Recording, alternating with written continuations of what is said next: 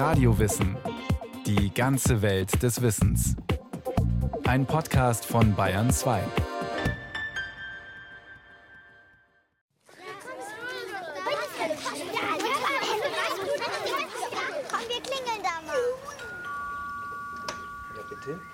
Bettelnde Kinderscharen gehören in Deutschland seit den 90er Jahren wieder zum Straßenbild.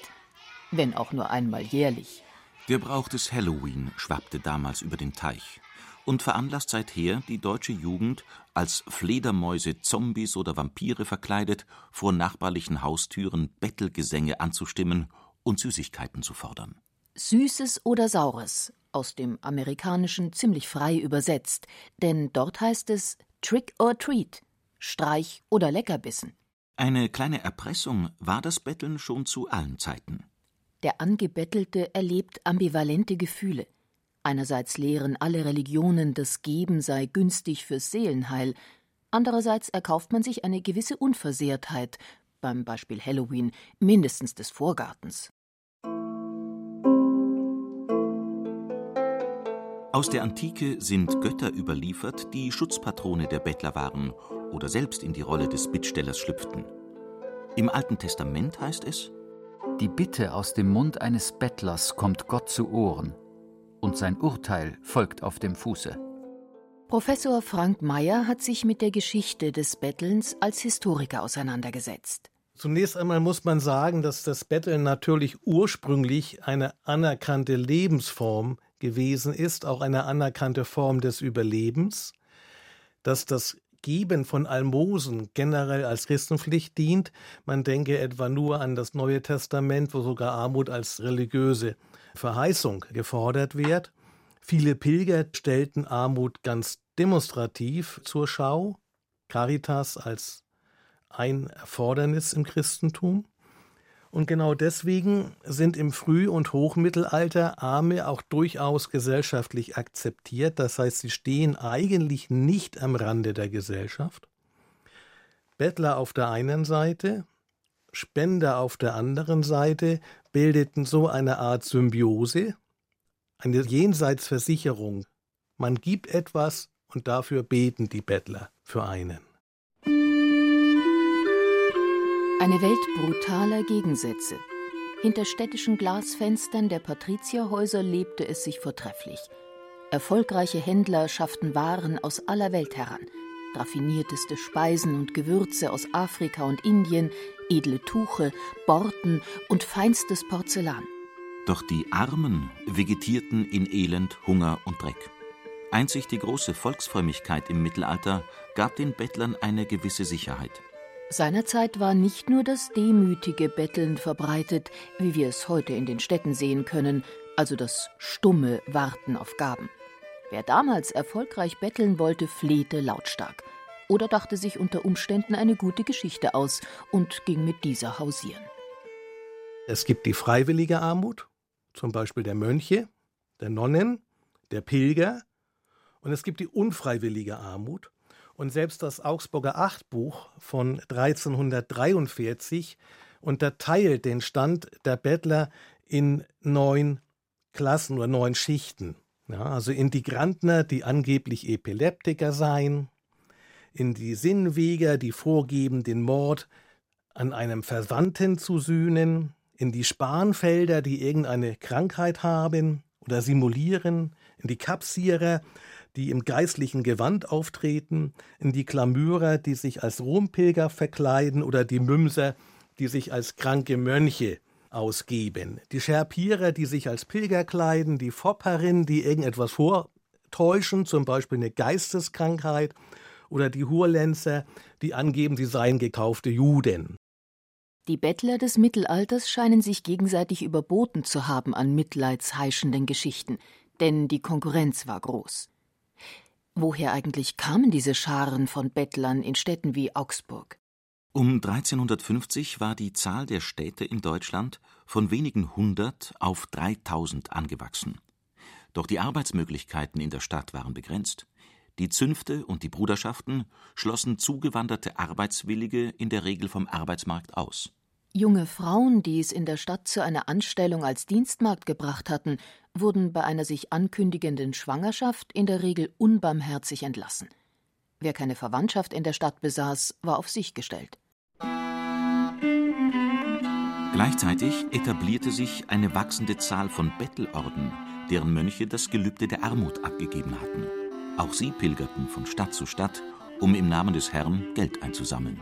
Und weil Pest, Cholera, Lepra und Syphilis grasierten, mussten auch viele Kranke am Bettelstab gehen. Wir müssen auch sehen, dass mindestens 10 bis 20 Prozent, so genaue Zahlen haben wir natürlich nicht, auf äh, Zuerwerbsbettel angewiesen sind, weil das normale Einkommen zum Überlegen nicht ausreicht. Das kann Petra Kraft, Fremdenführerin der Stadt Augsburg, für ihr Forschungsgebiet nur bestätigen. Insgesamt tatsächlich Steuern gezahlt haben nur 30 Prozent. Der Rest war zu arm. Ein Teil zwar als Habnitzsteuer, das sind so Zahlen aus dem 16. Jahrhundert. Das wird im 16. Jahrhundert noch mal schlimmer. Selbst von den Ärmsten wurden Steuern eingesammelt. Die Habnitzsteuer bestand zwar nur aus Pfennigbeträgen, aber man bettelte also auch, um den Steuereintreiber zufriedenzustellen. Die Augsburger Stadtführerin begleitet uns in die 700 Jahre alte St. Moritzkirche, wo nach dem Neubau die Bettler anfangs gelitten waren in kalten Nächten. Das hörte sich aber schnell auf. Es gibt eine ganz interessante oder lustige Geschichte, die hat sich Mitte des 15. Jahrhunderts zugetragen. Und zwar haben anscheinend Bettler hier ein Feuer angezündet in der Kirche, weil ihnen kalt war.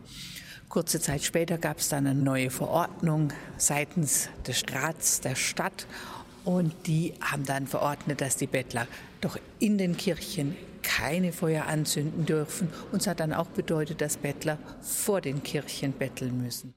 Die Kirchgänger des Mittelalters mussten sich ihren Weg zum Gottesdienst also erst durch die städtischen Bettler bahnen. Den sogenannten Berufsbettlern, die mit Erlaubnis des Rats gebettelt haben, denen wurden Plätze zugewiesen. Und da waren zum Beispiel eben Plätze vor St. Peter am Perlach, vor St. Moritz, vor St. Ulrich. Das waren so die ganz großen Plätze, wo eben die Bettler hingeschickt worden sind oder wo sie eben betteln durften. Andere Städte schlossen sich an, wie Professor Frank Mayer weiß. Die Stadt Nürnberg geht in der zweiten Hälfte des 14. Jahrhunderts dazu über, Bettelordnungen zu machen und Bettlern Bettelzeichen umzuhängen aus Messing. In Schwaben auch als heiliges Blechle bezeichnet. Mit diesem Bettelzeichen komme ich ungehindert rein und raus. Damit soll unterschieden werden einheimische Arme, auch als Hausarme bezeichnet, und fremde Arme. Das heißt, man gibt nur den Einheimischen etwas, den Fremden nichts. Aus Köln ist überliefert, dass Mitte des 15. Jahrhunderts Personal angestellt wurde, das die fremden Bettler aus der Stadt vertreiben sollte. Allerdings verdienten diese Ratsdiener nur halb so viel wie ein Handwerker. 1553 wurden diese Rausschmeißer, so ist vermerkt, selber bei Wasser und Brot eingesperrt, weil sie mit den Bettlern gemeinsame Sache gemacht haben sollen. Auch die Stadttorwachen, die eigentlich niemanden hereinlassen sollten, waren eher auf der Seite der Armen. Das kann Petra Kraft für Augsburg bestätigen. Wenn man so in den 1570er, 1570, 71 spricht, sprechen wir davon, dass jeden Monat hier circa 700 fremde Bettler in der Stadt waren. Das sind also die, die einen Tag rein dürfen und danach ein Jahr nicht mehr. Naja, sie blieben meist länger. Also man geht davon aus, dass es mindestens noch mal dieselbe Menge eigene waren.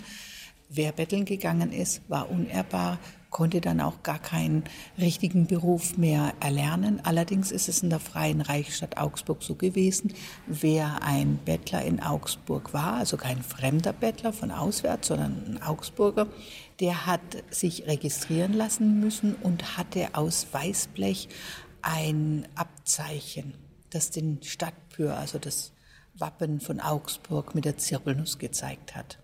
So konnten die sich ausweisen und dann wusste man, das ist ein Augsburger Bettler, der wird dann auch nicht rausgeworfen. Und wer zum einen Tor rausflog, kam meist zum anderen wieder herein. 30.000 Einwohner zählte Augsburg in diesen Tagen. Der Anteil der Bettler lag also bei etwa 5 Prozent. In anderen Städten sah es nicht besser aus. Aus München ist bekannt, dass zu der Zeit das Betteln ganz verboten wurde und nur noch Blinde die Hand aufhalten durften. Genützt hat das nichts, wie Professor Frank Mayer weiß. Das Hauptproblem in der mittelalterlichen Gesellschaft im Dreißigjährigen Krieg sind wir schon in der frühen Neuzeit, die Fehden des Adels. Was heißt Fehde? Fehde bedeutet nicht, ich will in jedem Fall die gegnerische Burg einnehmen. Nein, Fehde heißt Raub und Brand. Leidtragende sind Bauern. Das heißt, man schlägt die gegnerischen Bauern tot und streut Senf auf die Felder, dass da Unkraut wächst. Also Senf ist eine Unkrautpflanze, da können sie kein Getreide mehr anbauen. Das führt natürlich dazu, dass Leute aus Angst fliehen, abwandern in die Städte. Hinzu kommt natürlich auch dann die Funktion der mittelalterlichen Stadt. In der Stadt gibt es alles, was es auf dem Land nicht gibt.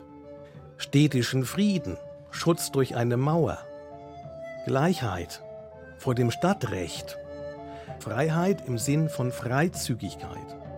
Soziale Einrichtungen, wo man super betteln kann, da gibt es viele Kirchen, da gibt es einen reichen Markt, und da gibt es viele reiche Pfeffersäcke. Die Märkte müssen große Anziehung auf die armen Schlucker vom Land ausgeübt haben. Dort gab es nie gesehene Importwaren und Lebensmittel, prächtig aufgeputzte Bürgerinnen und fesche Händler, und manchmal fiel am Ende des Markttages sogar etwas für die Bettler ab.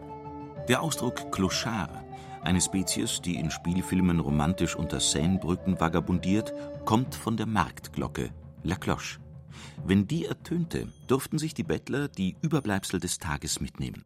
In Gegenden, wo die Grundherrschaft zu rigide gehandhabt wird, können Leibeigene sich sehr leicht in eine Stadt absetzen.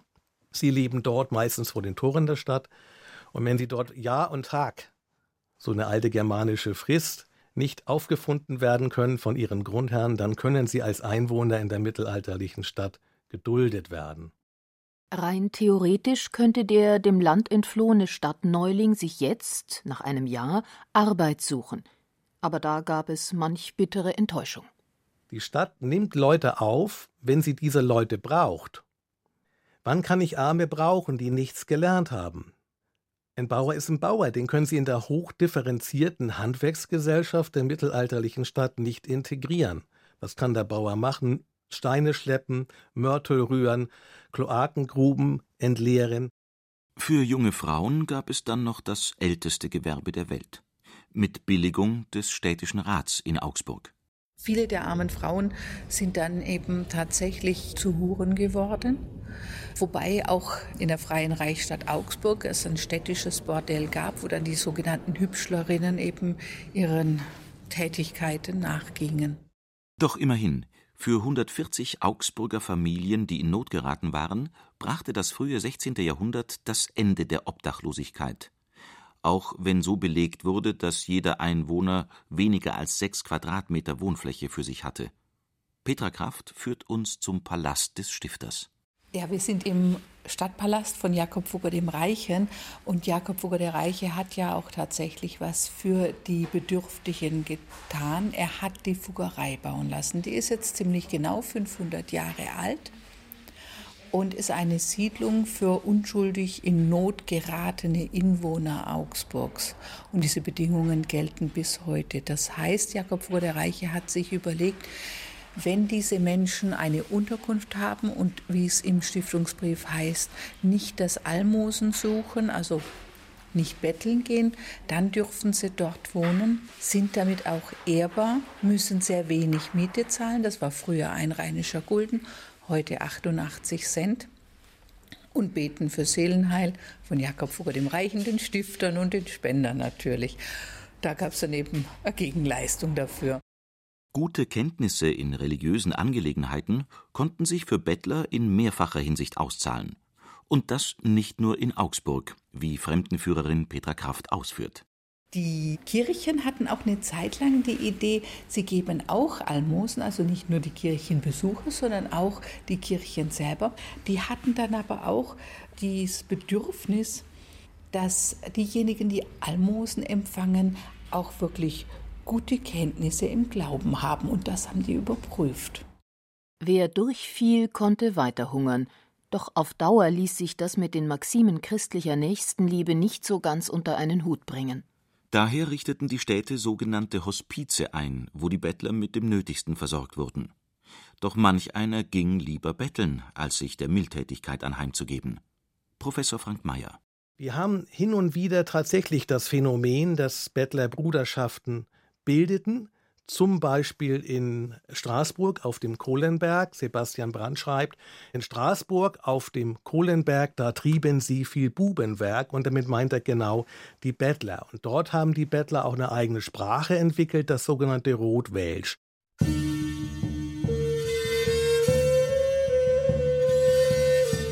Rotwelsch war nicht nur die Sprache der Bettler, sondern auch der umherreisenden Gaukler, Musiker und Scherenschleifer.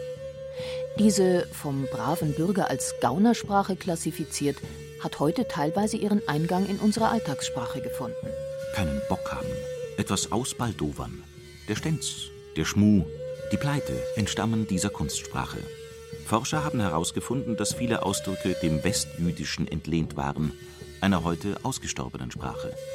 Gleichzeitig mit dem Auftauchen der Geheimsprache Rotwelsch finden sich plötzlich sogenannte Zinken in der Nähe deutscher Eingangstüren.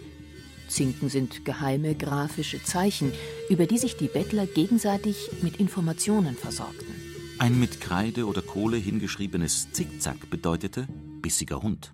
Ein Kreuz auf fromm machen rentiert sich. Ein Häkchen krank spielen lohnt sich. Und eine Null hier ist nichts zu holen. Am ärmsten waren Kinder dran, die ihre Eltern verloren hatten oder gar ausgesetzt worden waren. Ab dem 16. Jahrhundert entstanden die ersten Waisenhäuser. Wir sind hier im Maximilian-Museum. Das Maximilian-Museum war eine Zeit lang ein Waisenhaus. Und hier waren natürlich auch die Findelkinder. Bei den Findelkindern war man ja eigentlich der Meinung, sicherheitshalber sind die unehrbar. Weil man weiß ja nicht, kommen sie aus einer ehrbaren Familie, eheliche Geburt und so weiter. Aber man hat dann doch überlegt, man versorgt sie und sie müssen sich dann eine Arbeit finden. Also das war möglich. Und wenn sie dann die Jungs mit zwölf Jahren, die Mädchen schon mit zehn Jahren hier eine eigene Arbeit finden mussten, wurden sie als ehrbar angesehen. Da war das Waisenhaus sehr strikt. Sie mussten dann einfach so weit sein, dass sie sich irgendwo ja, verdingen können, irgendwo in einem Haushalt helfen oder so. Aber wie gesagt, wenn die nicht irgendwo schon Verbindungen hatten oder irgendwie aufgefallen sind, dann sind die einfach auf der Straße gelandet und haben dort gebettelt.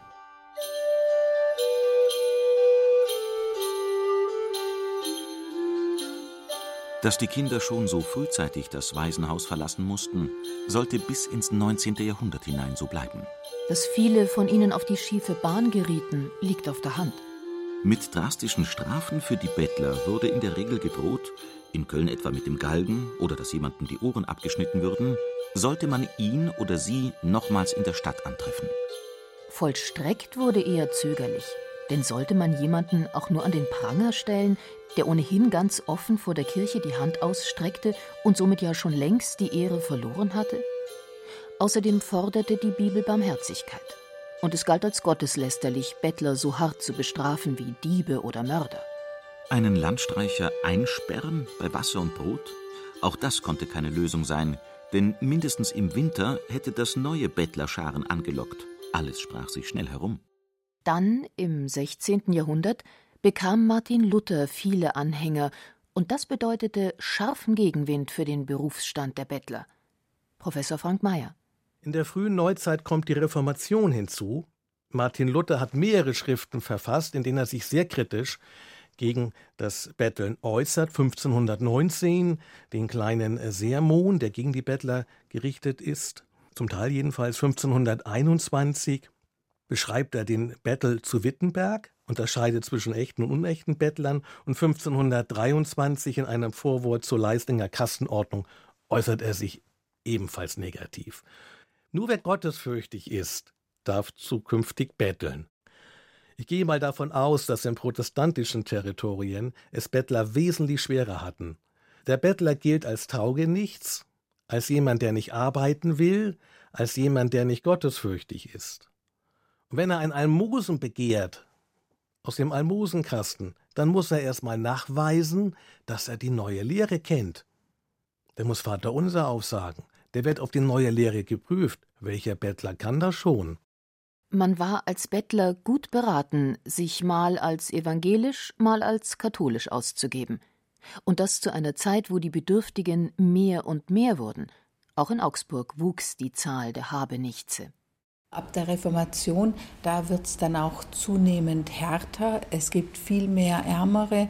Die soziale Schere geht im 16. Jahrhundert gewaltig auf. Wir haben ein paar Superreiche und wir haben aber ein Gros von äh, fast 80 Prozent, die nichts haben, sogenannte Habnitze oder sogar eben, dass sie betteln gehen. Es stellt sich aber auch raus, dass einige eben so tun, als wären sie versehrt und auch betteln. Das spricht sich rum und die Menschen sind auch nicht mehr so gebefreudig. Und es sind natürlich auch nicht mehr so viele Menschen da, die geben können, einfach aus purer eigener Not heraus. Auch aus dem katholischen München ist überliefert, dass die Toleranz gegenüber Bettlern ab der Ära der Reformation immer weiter abnahm. Gleichzeitig trieben sich immer mehr abgedankte Soldaten auf den Straßen herum.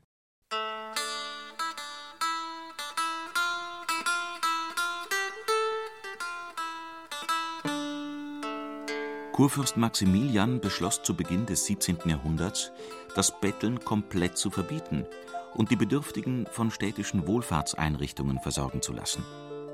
1643 hat der Kurfürst sich beim Magistrat der Stadt beschwert, dass er bei seinem Gottesdienstbesuch in der Michaelskirche stets von einem jungen Soldaten angebettelt wurde, von dem bekannt sei, dass er sich vorwiegend in den Brauhäusern herumtrieb. Egal wie grantig der Kurfürst war, genützt haben seine Anordnungen wohl nicht das geringste. Die Bettler sind geblieben, auf Gedeih und Verderb. Sie hörten Bettelei aus der Geschichte einer Lebensform von Renate Wärisch. Es sprachen Julia Fischer, Johannes Hitzelberger und Christian Schuler. Ton und Technik Christiane Gerhäuser-Kamp. Regie Sabine Kienhöfer. Eine Sendung von Radio Wissen.